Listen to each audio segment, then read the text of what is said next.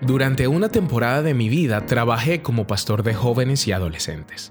Tenía el deseo de impactar sus vidas y ayudarlos a tomar buenas decisiones para que pudieran contar mejores historias de sus vidas. Pero no era raro escuchar a otros pastores de jóvenes quejarse de nuestra labor, e incluso de lo mucho que les costaba conseguir el deseo para semana tras semana ir a sus grupos de jóvenes. Lo reconozco, trabajar con adolescentes y jóvenes es difícil, pero descubrí que tenía ganas de hacerlo todos los días. Encontrar ese sentido de propósito en lo que estaba haciendo me ayudó a superar los desafíos que enfrenté y me trajo una gran alegría y satisfacción en mi vida. De hecho, creo que no sería el pastor de una iglesia hoy si no hubiese pasado por esa temporada de entrenamiento.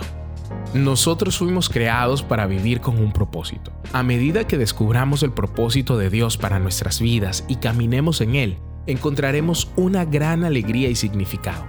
Por el contrario, cuando huimos del propósito de Dios, estaremos inquietos, insatisfechos y nuestra desobediencia puede provocar tormentas a nuestro alrededor.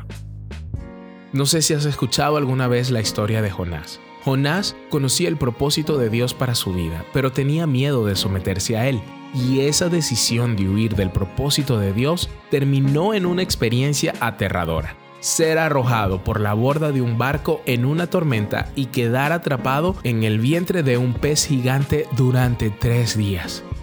Jonás finalmente eligió caminar en el propósito de Dios para su vida y el resultado de su obediencia fue poderoso. Se salvó una ciudad entera.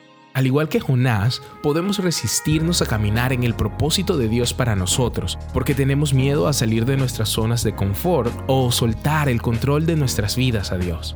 Pero cuando reconocemos que Dios es digno de nuestra confianza, podemos entregar nuestras vidas a Él, porque Él es bueno y sus planes para nosotros son darnos un futuro y una esperanza.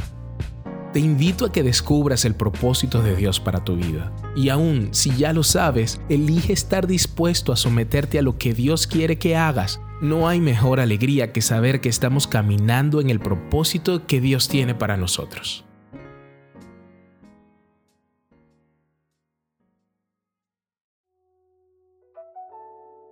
Día 13. Ser agradecido y adorar van de la mano. Hoy toma el tiempo para agradecer de las muchas maneras en las que Dios te ha bendecido. Recuerda beber mucha agua y hacer que Dios sea lo principal en este ayuno.